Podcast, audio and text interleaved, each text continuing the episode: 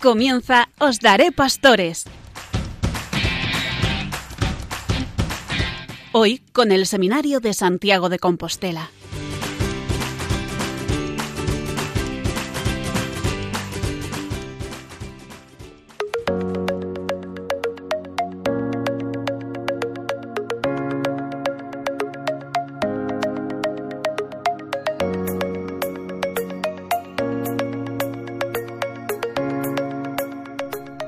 Buenas noches, queridos radioyentes, y bienvenidos al programa Os Daré Pastores desde el Seminario Mayor de Santiago de Compostela. Tras la pausa del verano, al comenzar ya el nuevo curso 2021-2022, comenzamos también una nueva temporada de nuestro programa, y queremos empezar de una forma muy especial. Nos encontramos en pleno Año Santo Jacobeo, prorrogado por decisión del Papa Francisco y con motivo de la pandemia hasta finales de 2022. A medida que se van levantando las restricciones provocadas por el COVID-19 y vamos recuperando una cierta normalidad, son cada vez más las personas, los grupos, que peregrinan hacia la tumba del apóstol Santiago, ubicada aquí, en el Finisterre, en el extremo del mundo entonces conocido. Nos encontramos celebrando en este mes de octubre no solo el mes de las misiones, como hablaremos finalmente, como hablaremos después, sino también el mes del Rosario, por eso a María le encomendamos ahora el comienzo de nuestro programa y de nuestra temporada de Os Daré Pastores. A ti, Virgen Inmaculada, predestinada por Dios por encima de toda otra criatura, como abogada de gracia y modelo de santidad para su pueblo, renovamos hoy de manera especial nuestra confiada entrega. Sé tú quien nos acompañe en el camino de la conversión y de la santidad, en la lucha contra el pecado, haciéndonos cada vez más obedientes y fieles a la palabra de Dios. Que el Eterno Padre, que te quiso Madre Inmaculada del Redentor, renueve también en nuestro tiempo, por mediación tuya, los prodigios de su amor misericordioso. Amén.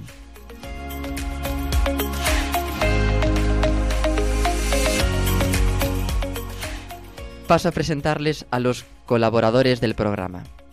En el espacio formativo tendremos a don Carlos Álvarez, rector del Seminario Mayor de Santiago de Compostela, y a don Ricardo Vázquez, director espiritual. En la entrevista a nuestros colaboradores José Romaní y Antonio García. La sección musical de mano de Pablo Bazarra y Cristian Espinosa. Las catequesis del Papa nos las traerá este año Pedro Adillo. El espacio abierto de Enrique Malvar y nuestros técnicos Carlos Velo y Manuel González. Les habla Ernesto Gómez.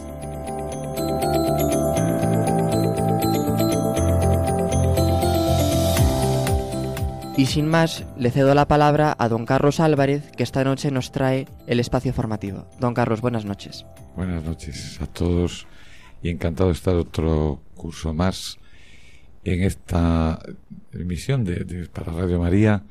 Os daré pastores y este curso Mm, decidimos ¿no? el, pararnos a reflexionar y, aprender, ¿no? recordando lo que nos dice, como siempre, la, Santa Madre Iglesia, ¿no? concretamente con el directorio para el ministerio y la vida de los presbíteros.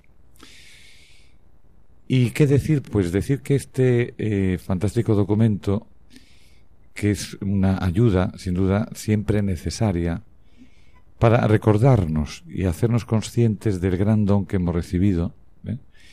y agradecer y ser responsables en nuestra vida de cada día. ¿no? Entonces, eh, este documento del año 1994, que es la primera edición del directorio, sin duda que nos va a arrojar luz y a servir de guía en la renovación espiritual de los sacerdotes inmersos en este eh, mundo difícil y cambiante en el que estamos. Es el directorio un documento de edificación y de santificación de los sacerdotes en un mundo en gran parte secularizado e indiferente. ¿Y a qué se nos insiste en el documento? Pues nos insiste en la importancia que tiene la formación sacerdotal y que ésta debe ser integral de hecho, así lo podemos ver en el índice del, mismo directorio de la identidad del presbítero, de con las dimensiones varias, la espiritualidad sacerdotal, con la importancia y lo que iremos subrayando ¿no? en todo este, este desarrollo de este curso. ¿no? También eh, lo que nos va a decir ¿no? en relación con esto de mm, la formación permanente, ¿no? para ya cuando, bueno, pues como sacerdotes, que, que es importante a tener en cuenta. ¿no? también nos va a ayudar a tener claro el cuidado de caer en el peligro del activismo, ¿no? De considerar que la eficacia de la propia pastoral depende de nuestras habilidades personales, para no caer en el desánimo, en la mediocridad pastoral y en la tibieza. Estas insistencias que son tan necesarias y tan importantes en, la vida de, de, un sacerdote, ¿no? Y esa necesidad en mm, una serie de temas que resumo, ¿no? Un poco conocer bien las ciencias humanas, ¿no? Todo el tema de la filosofía, la teología, la bioética, afrontar bien los desafíos del laicismo, la valoración y el uso de los medios de comunicación y su importancia, la espiritualidad eucarística y de la cual depende el sentido del celibato, la relación primero con la jerarquía eclesiástica y la fraternidad sacerdotal, tan importante ¿no? en la vida de, un presbiterio, de un sacerdote, ¿no? El amor a la Santísima Virgen, Madre de los sacerdotes. Y estos, estos temas y otros que se van a afrontar de una manera sucesiva en este directorio. Por eso, esta tarea pastoral tan prioritaria, ¿no? De la nueva evangelización, eh, el darnos cuenta ya desde la formación, el seminario, ¿no? El que uno es consciente de que tiene que ser responsable a la hora de la formación. Ser responsable es asumir como propia y como propio todo aquello que la Iglesia nos va pidiendo para que, pues para que, bueno, seamos sacerdotes radicalmente inmersos en Cristo. El amor a Cristo, la amistad con Cristo. Y por eso insisto que los primeros no los únicos, por supuesto, ¿no? pero responsables de evangelizar somos los sacerdotes y sois los futuros sacerdotes, ¿no? Y que para realizar esta misión se necesita una unión muy grande con Jesucristo, sumo y eterno sacerdote. De ahí alimentar la propia vida espiritual y el propio ministerio con una formación permanente y completa. Para eso son los años de formación en el seminario. Y como respuesta a todo esto, que es un poco volver a lo que decía al principio, como respuesta a todas estas exigencias, ha nacido este directorio pedido por numerosos obispos durante el sínodo del año 1990. Y, como decía hace un momento, se trata de recordar elementos doctrinales, que son el fundamento de la identidad y la espiritualidad y la formación permanente de los presbíteros, y también el deseo hay un deseo que es que este directorio pueda ayudar a cada sacerdote para profundizar. A tres niveles. Profundizar primero en la propia identidad y para incrementar la propia vida espiritual, fundamental. Segundo, un aliento para la realización de la propia formación permanente. Y tercero y último, también un verdadero punto de referencia para un apostolado rico y auténtico en bien de la Iglesia y del mundo entero. Yo creo que es bien interesante que todo este desarrollo del, de este directorio hasta donde se pueda, ¿no? Por el tiempo que tenemos, pero sí es importante que mm, nosotros, los que eh, somos ya sacerdotes, por supuesto, y los que os estáis formando ya en aquí en el seminario, en los seminarios, ¿no? Tengáis claro que esto es lo que nos pide la Iglesia, por algo nos lo pide, y en lo que tenemos que con mucha humildad, pues poner ah, todo el interés y toda nuestra responsabilidad. Y todo lo ponemos, por supuesto, en manos del Señor y de nuestra Santísima Madre. Muchísimas gracias, don Carlos, por presentarnos lo que va a ser en este curso, en esta, nueva temporada, la parte doctrinal, la reflexión doctrinal, a partir del directorio para la vida y ministerio de los presbíteros, que tan importante es no solo para nuestra formación en los seminarios, sino también para la vida, ¿no? Como, como dice el título, pues después para seguir pues, en, todas esas dimensiones de formación permanente del, del ministerio sacerdotal. Tiene lugar ahora la entrevista que este mes nos la trae José Romani. Muy buenas noches, queridos radioyentes. Qué alegría esta noche tener con nosotros a don Francisco Prieto Fernández, obispo auxiliar de Santiago, quien ya nos ha concedido otra entrevista días previos a su ordenación episcopal, que tuvo lugar el 10 de abril de este año. Don Francisco, muy buenas noches, muchas gracias por estar aquí con nosotros, colaborando en esta sección para, para Radio María. Muchas gracias. buenas, noches. Encantado de estar aquí entre vosotros y con los oyentes de Radio María y que de nuevo podamos acercarnos a través de las ondas y de la radio, que es una forma de llegar también al corazón de nuestros oyentes.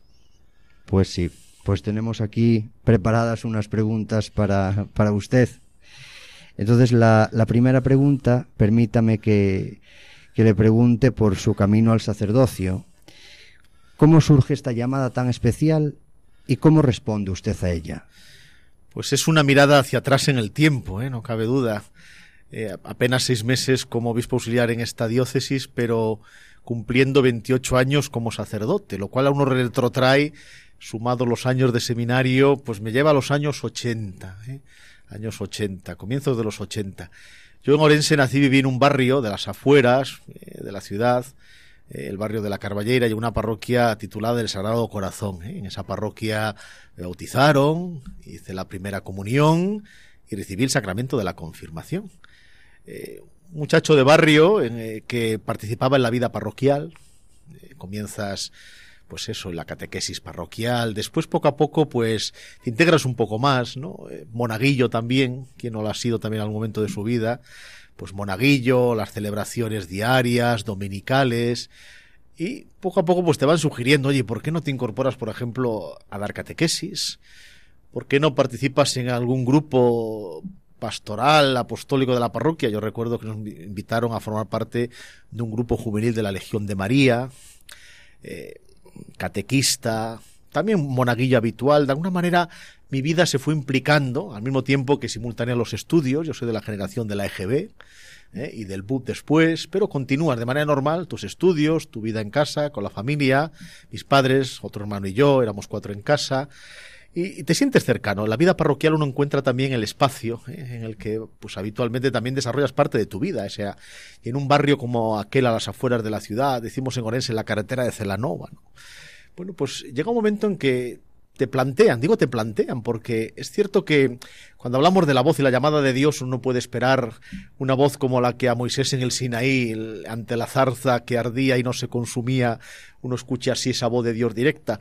Pero sí hubo, y concretamente fue uno de los sacerdotes, uno de los vicarios parroquiales que había en aquel momento, quien yo ahora mismo que recuerde, pues quizás en primero o segundo debut de aquel bachillerato de aquellos años 80, que me dijo directamente, oye, ¿y tú no te has pensado ir al seminario? ¿No te has planteado ser sacerdote? Lo recuerdo perfectamente, aquella, aquella propuesta que quedó ahí como quien te lanza un dardo, así un pinchazo, ¿no? Como quien, ahora que nos hemos durante estos meses vacunado, como quien siente el pinchazo de la vacuna. Y quedó ahí, quedó ahí el interrogante. Claro, son de esos eh, planteamientos que no les das una respuesta inmediata. Pero quedó ahí, ¿eh? Quedó. O sea que alguien, y concretamente ese sacerdote, al cual y gracias a él, pues toda mi vida después, al cabo de dos o tres años, fueron dos o tres años, acabando tercero de BUP, ¿eh? contacto con el seminario mayor de Urense, primero a través de la parroquia, ¿eh? del sacerdote, pues venga, vamos a sacaros una tarde a hablar con el rector del seminario mayor.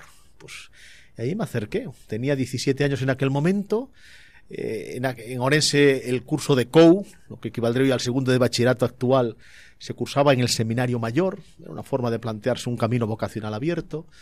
Y bueno, dije, bueno, pues estaba haciendo un bachillerato por ciencias y me planteaban un COU por letras, que también era un cambio importante, ¿no? Pero es verdad que había una decisión, ese algo, una semilla vocacional que iba creciendo y me llevó a tomar esa opción. Dije, bueno, pues venga, vámonos allá al seminario mayor antes de que uno se planteara, pues a lo mejor eh, perspectivas universitarias. Puedo decir que me encantaba, y puede sonar extraño, me fascinaba la matemática.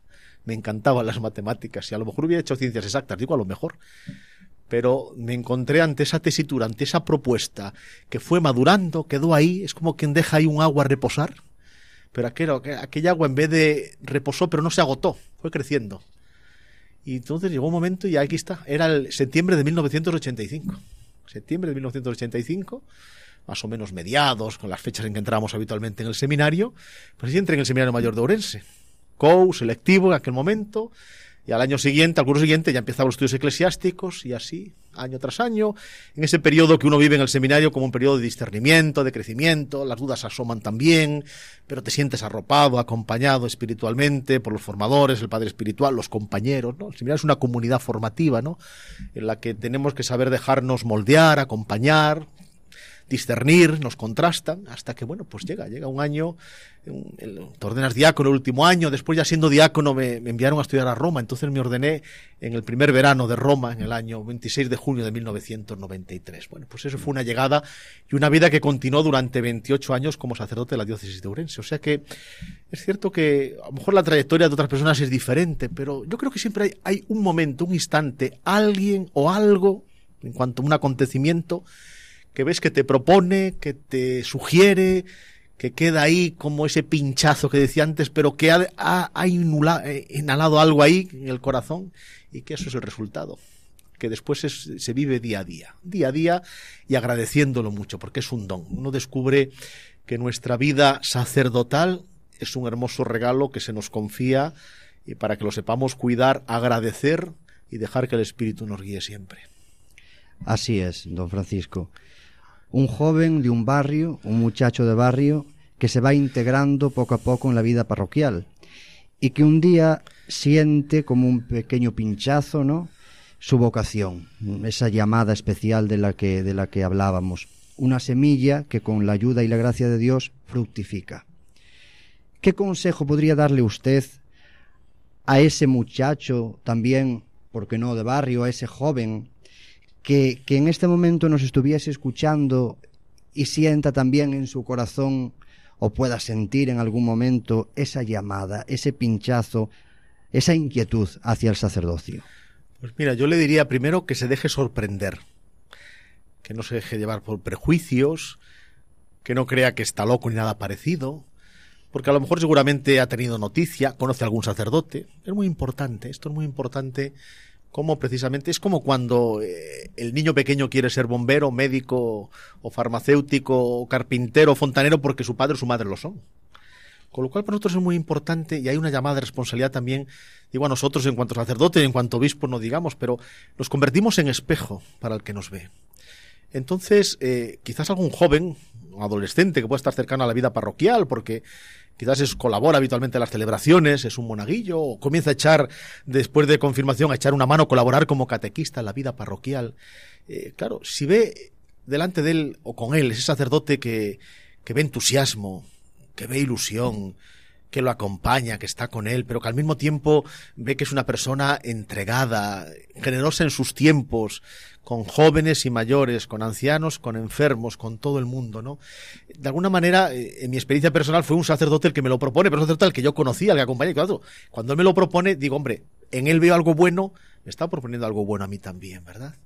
Por eso es muy importante en cuanto a nuestra responsabilidad, precisamente porque somos los primeros agentes de la pastoral vocacional en cuanto sacerdotes. Y evidentemente, si ven en mí, si ven en nosotros, repito, esa entrega, ese ministerio vivido con ilusión, con alegría, ¿eh? por tanto dirá, hombre, pues ¿Y por qué no puedo ser yo como él? Si esa persona la veo alegre, la veo contenta, que también a veces lo pasa mal, pero que sale adelante. Y, veo que además sale adelante porque veo en él una fe sencilla, cotidiana, orante. Ahí es donde está. Entonces donde ese joven se puede dejar sorprender y que se deje sorprender, porque después Dios hace una historia única y personal con cada uno de nosotros.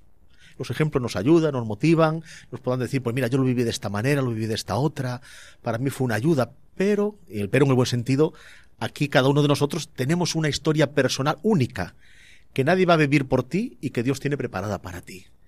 Y esa historia personal que Dios tiene, esa vocación, que tiene una llamada primera y fundamental, es que que vivas tu vida con entrega, con, con generosidad, con fidelidad a lo que eres como persona y como cristiano pues no descartes que Dios te pida en esa fidelidad personal, donde te planteas la vida con seriedad, no con aburrimiento, ¿verdad? Uno puede ser serios, pero no aburridos, ¿verdad? Eso es muy importante. Entonces, en ese planteamiento, déjate sorprender, ¿no? Porque a, a ti joven, ¿eh? muchacho, muchacha, pues Dios te puede llamar a una vida sacerdotal, a una vida consagrada, a una vida misionera. Y también lo digo sinceramente, y también a vivir con profundidad una vida familiar y matrimonial como vocación. Yo creo que es muy importante que de entrada descubramos en nuestra iglesia y cultivemos el ser y vivir como cristianos como algo vocacional. O sea, el ser llamados hijos e hijas de Dios, eso es una llamada, es una vocación que Dios pone en el corazón de cada hombre. Si ya desde los primeros momentos del acompañamiento a nuestros niños y jóvenes en la catequesis les hacemos descubrir que la vida cristiana es, además de sus tradiciones, ritos y costumbres, que están bien, pero que tendrán sentido cuando descubran que lo son por vocación, por llamada, por ese Dios que me quiere y que me invita a que yo quiera vivirlo así. Ahí sí que puede encontrar la vocación, ¿eh? ese pozo suficiente para poder ser planteada. Sacerdotal, misionera, consagrada, matrimonial, familiar, etc. Esa es la clave también. Por tanto, joven, tómate tu vida como una vocación que Dios te pone delante, para que nadie la juegue por ti, sino que tienes entre tus manos y deja que en esas manos a lo mejor Dios te pide una mayor entrega, una mayor radicalidad, vivida en el sacerdocio, vivida en la vida consagrada. Muy bien, son muchos los jóvenes también que, que caminan hacia, hacia Santiago, ¿no? Y, y, este año santo, seguramente muchos de ellos también hacen ese, ese camino, y en ese camino también a veces se siente esa llamada, ¿no? Esa, esa espina, ese pinchazo del que usted hablaba. Este año santo, evidentemente, es un año santo extraordinario, marcado por la pandemia. Entonces, usted, don Francisco, ¿qué titular nos podría dar sobre este año santo que estamos viviendo? Pues mira, este año santo yo creo que puede tener un titular que es Retornemos a la esperanza y a la confianza en Cristo. ¿eh? A ello nos llama y nos invita aquel que fue el primer testigo con su vida, que fue Santiago, el apóstol Cebedeo, ¿verdad? Yo creo que es un retorno a la esperanza y a la confianza en Cristo. Y retornar se hace haciendo camino, desandando, volviendo a ponerse en marcha. Unas experiencias para quien viene desde Ourense a estas tierras compostelanas, a esta ciudad de Santiago, aunque la conoces, te acercas a ella muchas ocasiones, pero el vivirla día a día, en este año santo que, que está siendo, ¿no? Pues singular por el silencio en el que yo recuerdo aquí los primeros meses, primeras semanas en Santiago, el progresivo crecimiento ah, de peregrinos, de número de personas que llegaban día a día, ese ver grupos que se acercan, cómo fue ido creciendo. Y, seguramente que en esas pisadas, en esas mochilas, pues hay cargadas muchas esperanzas, ilusiones, cansancios del camino también, los propios, pero además eh, ese desánimo que ha cundido en estos meses, pero que a lo mejor el camino, aunque te ha cansado físicamente, te ha revitalizado. Y ese camino en el que en el corazón de tantas personas se ha recobrado esperanza, confianza, y sobre todo en el corazón del creyente que camina con un horizonte, esa esperanza y, esa confianza tienen el rostro de Cristo. Yo creo que es lo que el apóstol dice cuando abre las puertas de su casa, que es la catedral, la casa del Señor Santiago, estoy seguro que susurra en el corazón de los peregrinos, retorna, vuelve, como él escuchó en aquella ocasión en la orilla del lago de Galilea, aquel de nuevo os pido que echéis las redes, de nuevo os pido que sigáis remando mar adentro, de nuevo os pido que retoméis la confianza. Yo creo que es una llamada al corazón del creyente y al corazón de toda la sociedad. Yo creo que es la gran llamada de este año santo que se prolongará porque el Papa sí lo prorrogó durante el 2022. Nos acaba de decir usted sobre el camino mm, unas palabras muy, muy bonitas y muy significativas y que ayudan a introducir la siguiente pregunta, ¿no? Eh, el camino de Santiago que sea un camino que ayude a que retornemos a la esperanza, a la confianza en Cristo, andando, ¿no? Volviendo así a ponernos en marcha, que sean pisadas con, con ilusiones. Eh, hablando de caminar, del, del camino, este pasado domingo eh, ha tenido lugar la apertura en nuestra iglesia particular al sínodo convocado por el Papa Francisco, que invita a eso, ¿no? A, a caminar también, a caminar, a interrogarse sobre la sinodalidad. ¿Qué nos puede decir usted al respecto? Bueno, pues el Papa Francisco ha invitado, ha llamado a toda la Iglesia a ponerse en camino sinodal, que es casi una, redundancia, ¿no? Porque como sabemos bien, la expresión sínodo literalmente significa caminar juntos, sin odos, caminar eh, acompañados unos con otros, ¿no? Lo cual significa de entrada hacerlo juntos no significa hacerlo de la misma manera o con la misma manera de caminar. Me explico. Es importante que el sentirnos cercanos, el sentirnos que participamos ¿eh? de un horizonte o de una realidad de fe, de esperanza, de caridad, El caminar juntos es la manera de vivir realmente la comunión, ¿eh? que no es una unión de empatías y de afectos, que también es vivir esa comunión que viene del mismo Dios, que en su misterio se nos muestra como el Dios comunión, unidad en la comunión, comunión en la unidad, ese Dios que desvela un misterio que quiere compartir con los hombres y nos llama y nos invita a caminar como pueblo y a caminar unidos, a caminar en comunión de fe, esperanza y caridad.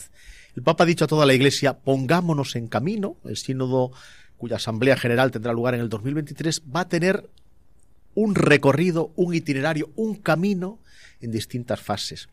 Yo creo que incluso puede ser providencial en este momento en el que, como Iglesia también, que hemos vivido y, todos sabemos sobradamente las circunstancias que afectaron a nuestra vida parroquial, celebrativa, en nuestras parroquias y comunidades, hemos vivido un momento complicado, difícil. Puede ser una oportunidad para, ante, diríamos, el miedo, la dificultad, o a veces hasta una cierta pereza que nos haya podido venirnos como consecuencia de lo vivido, es pongámonos en camino, vitalmente hablando.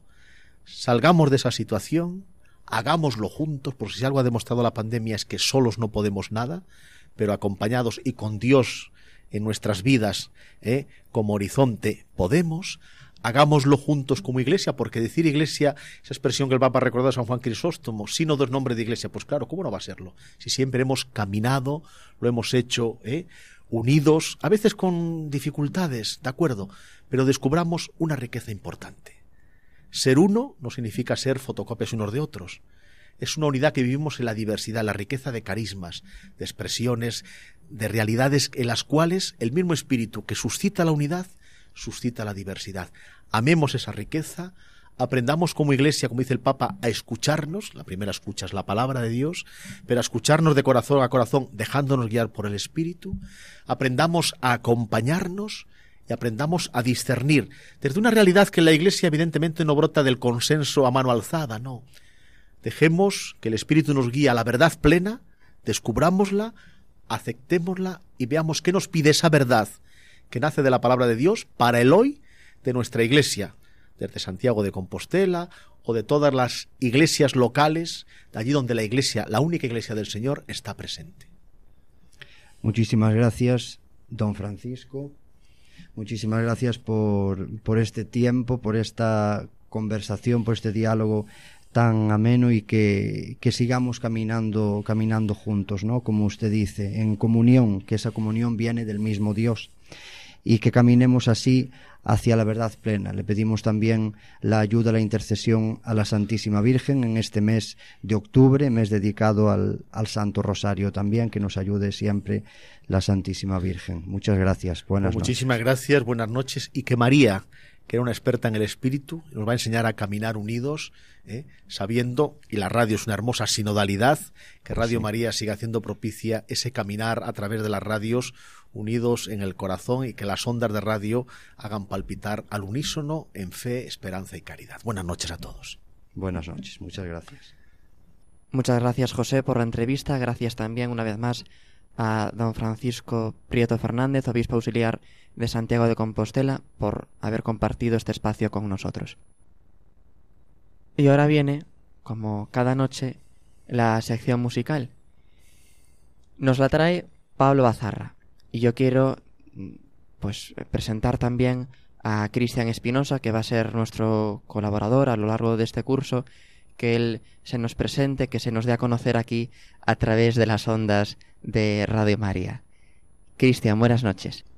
Buenas noches. Eh, acabo de entrar al seminario de Santiago de Compostela y la verdad que estoy muy contento y también estoy encantado de participar en esta eh, sesión musical.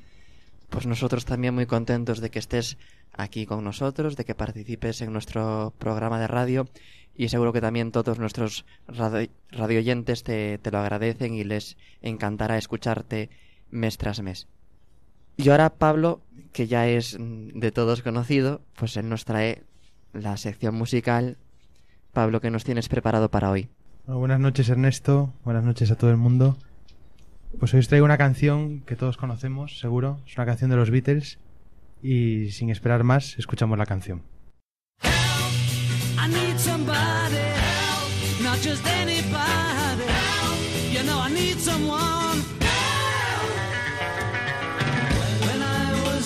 So much younger than today, I never, needed anybody's help in any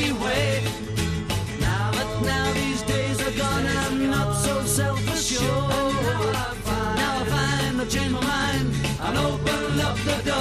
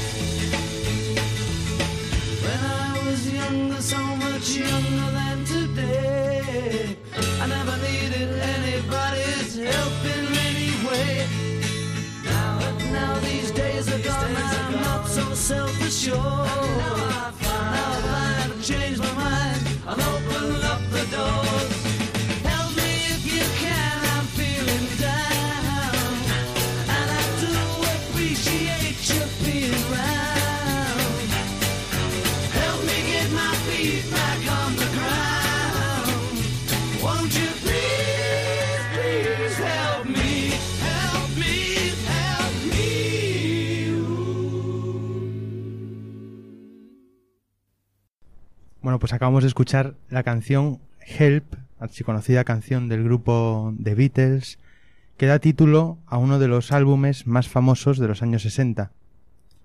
La canción Help, que traducimos como ayuda, es un grito de auxilio en medio de, la desesperación.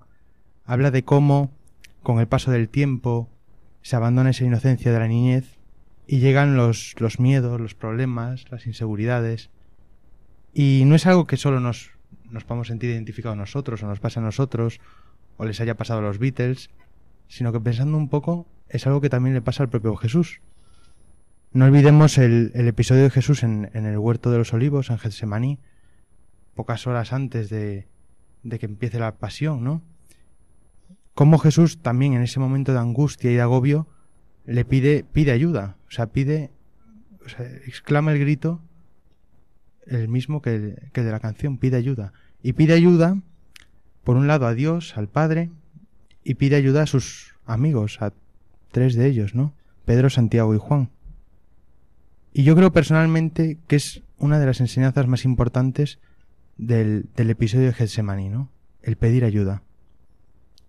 Nosotros no podemos solos con todo.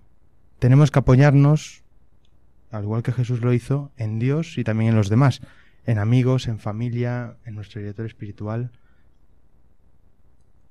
Cuando pensamos que podemos con todo, nosotros solos no podemos con nada. Por eso yo invito a todo el mundo a que con confianza y muchas veces al día, pues repitamos esa frase de gracias Señor, perdón y ayúdame más. Cuando nos sintamos también nosotros en nuestro pequeño Getsemaní, que es un, un, huerto mucho más pequeño que el de Jesús, es un huerto sin, sin árboles, sin fauna, es un huerto solo en donde existimos nosotros y nuestros miedos, no tengamos reparo en pedirle a Jesús que haga vela con nosotros, como Él lo hizo con sus discípulos, y repetir muchas veces al día, gracias Señor, perdón y ayúdame más. Muchas gracias Pablo por traernos esta reflexión a partir de la letra de Help de los Beatles. Sí que es verdad, ¿no? Esto que dices tú, de que pues necesitamos tantas veces en la vida la ayuda los unos de los otros, ¿no? Quizás uno de los mantras más repetidos por el Papa Francisco es que nadie se salva solo, que nos salvamos en comunidad. Y por eso Jesucristo instituyó la Iglesia precisamente como ese camino que recorremos todos juntos hacia la salvación, ayudándonos y apoyándonos los unos en los otros. Muchas gracias, Pablo. Buenas noches. Buenas noches. Bien, y ahora después de la sección musical tenemos la catequesis del Papa que nos la trae Pedro Vadillo. Pedro, buenas noches. Buenas noches Ernesto, buenas noches a todos. Como muy bien ha dicho Ernesto, les voy a llevar la sección que tratará sobre las catequesis del Santo Padre.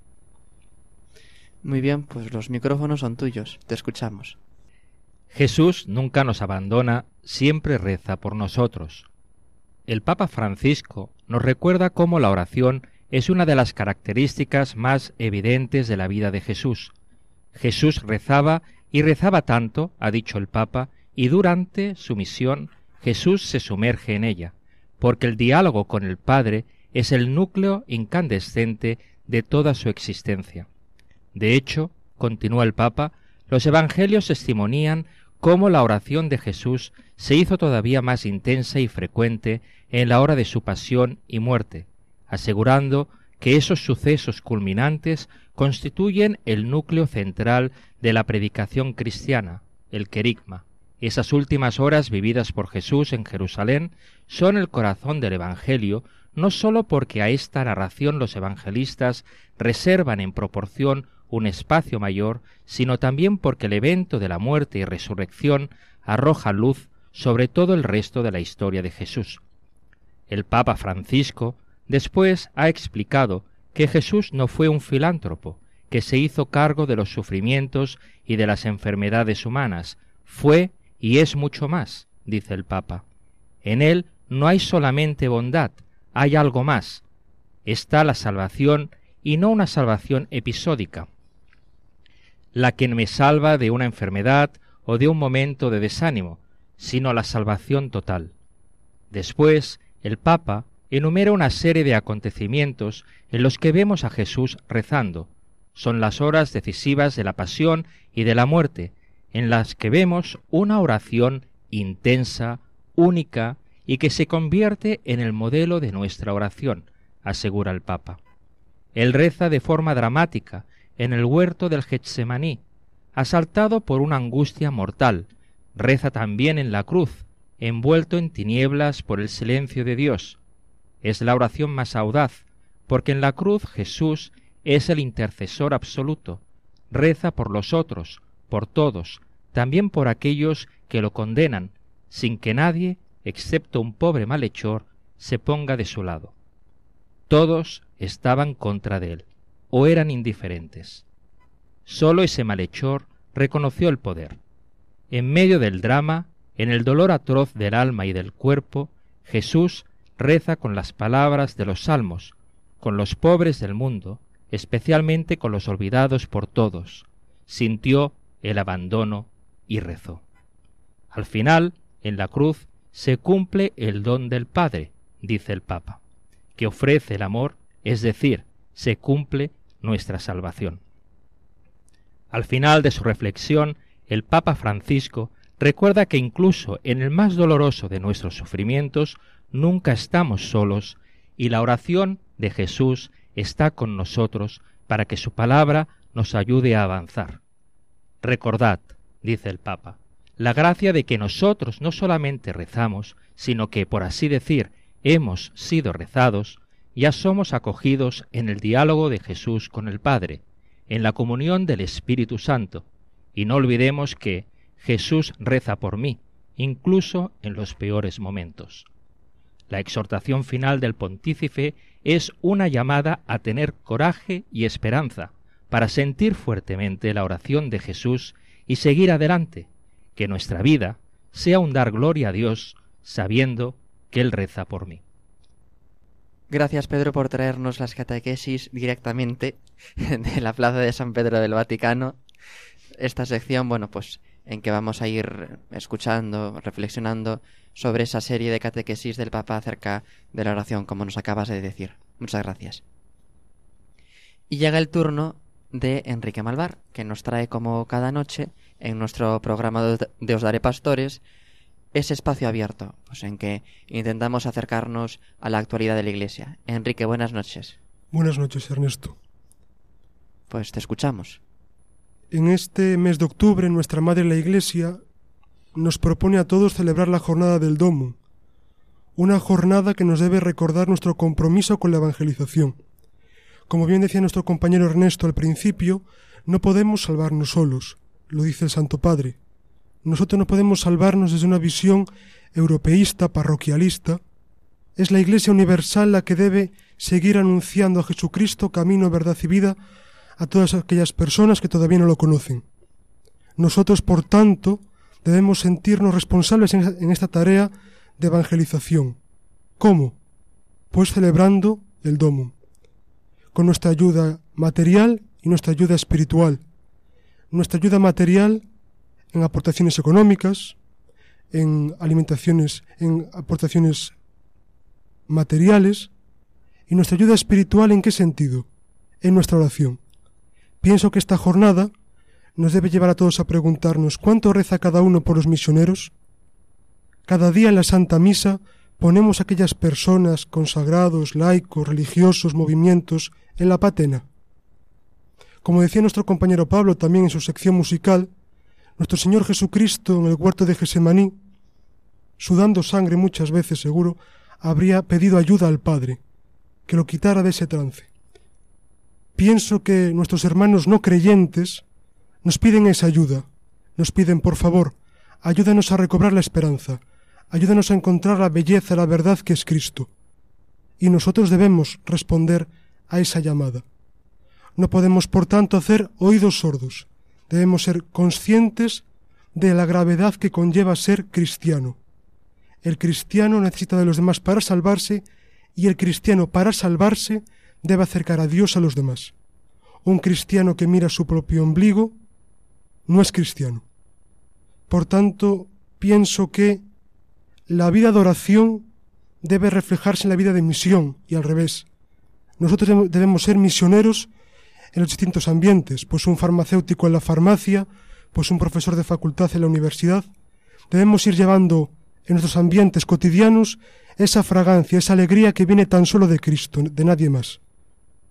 A todos se nos pide ser santos e irreprochables como nuestro Señor. Santos y irreprochables no encerrados en las iglesias ni en las sacristías, sino en la vida ordinaria, en la vida cotidiana es donde se consigue llegar un día a los altares. Y en los altares no se está solo, se está con toda la iglesia reinante, la iglesia que ya está triunfando, ya está gozándose de la gloria de Dios, debe estar con los ojos puestos en la iglesia peregrinante que somos nosotros. Por tanto, invito a, todo, a todas las personas que nos estén oyendo a preguntarse, ¿qué hacemos nosotros por los demás, por la vida espiritual de los demás? No fijarnos solo en un ambiente material, en una visión muy pobre del hombre. Debemos ser capaces de entender los anhelos de los demás, sus preocupaciones, sus disgustos, y llevar esas respuestas esas preguntas al Evangelio, que sin duda es el único lugar, el único sitio donde encontramos de verdad la respuesta que nos hace libres. Que todos nos sintamos responsables de esta misión de la Iglesia, de anunciar a Jesucristo, que colaboremos siempre, cada día, cada minuto, en nuestras labores y sobre todo con una visión sobrenatural, dándonos cuenta de que no debemos brillar nosotros, sino que brille Cristo. Nosotros no debemos deslumbrar, debemos alumbrar y. Pues muchas gracias Enrique por acercarnos a este tema tan importante de las misiones. Esto hilado con la misión fundamental de la Iglesia, ¿no? que es eh, anunciar, dar testimonio de Jesucristo. Darlo a conocer especialmente a aquellos que, pues muchas veces sin culpa propia, no lo han conocido, no se han encontrado con él. Nosotros que hemos tenido esa suerte, ese privilegio de no solo conocerlo, sino también amarlo, de intentar amarlo como hacemos cada día más, qué necesidad tan imperiosa y urgente es que se lo comuniquemos, se lo transmitamos a, a los demás. Aquí en nuestros ambientes cotidianos de trabajo, de estudio, pero también en tantas partes del mundo donde no ha sido pronunciado todavía el nombre de Cristo, o también en aquellos lugares de misión donde las iglesias todavía jóvenes pues intentan aposentarse, intentan afianzarse. Y esto porque la Iglesia es católica, es universal, ¿no? Y eso significa que unas iglesias deben ser solícitas de las otras. Y en relación con lo que tú decías de la campaña del Domum, pues que no se quede, por supuesto, sí, ¿no? Invitar a nuestros oyentes que participen en la medida de sus posibilidades en la colecta del Domum. Pero sobre todo eso que decías, Enrique, de la oración. Y a mí me gusta recordar que junto con San Francisco Javier, la patrona de las misiones es Santa Teresa de Lisieux, Santa Teresita del Niño Jesús, una monja carmelita que no salió nunca del convento y que sin embargo al descubrir que en el corazón de la Iglesia, que es nuestra madre, ella sentía esa vocación al amor, a ser el amor en el corazón de la Iglesia, se convirtió precisamente en patrona de las misiones por haber ofrecido tantas veces su oración, su sacrificio, su mortificación, su vida de entrega al Señor por esta intención tan importante, ¿no? Todos los miércoles en el seminario, en laudes, en vísperas, en la Santa Misa, pedimos por las misiones, les invitamos a que ustedes también lo hagan. Y en este año especialmente dedicado a San José, patrono de la Iglesia Universal, quisiera despedirme con la oración del Papa Francisco con ocasión de, esta efemérides que conmemora pues ese aniversario de la proclamación de San José como patrono de la Iglesia.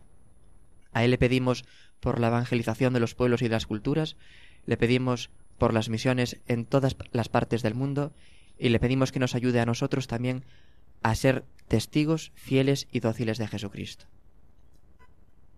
Salve custodio del Redentor y esposo de la Virgen María. A ti Dios confía a su Hijo, en ti María depositó su confianza, contigo Cristo se forjó como hombre. Oh bienaventurado San José, muéstrate Padre también a nosotros, y guíanos en el camino de la vida. Concédenos gracia, misericordia y valentía, y defiéndenos de todo mal. Amén. Buenas noches y hasta el próximo programa.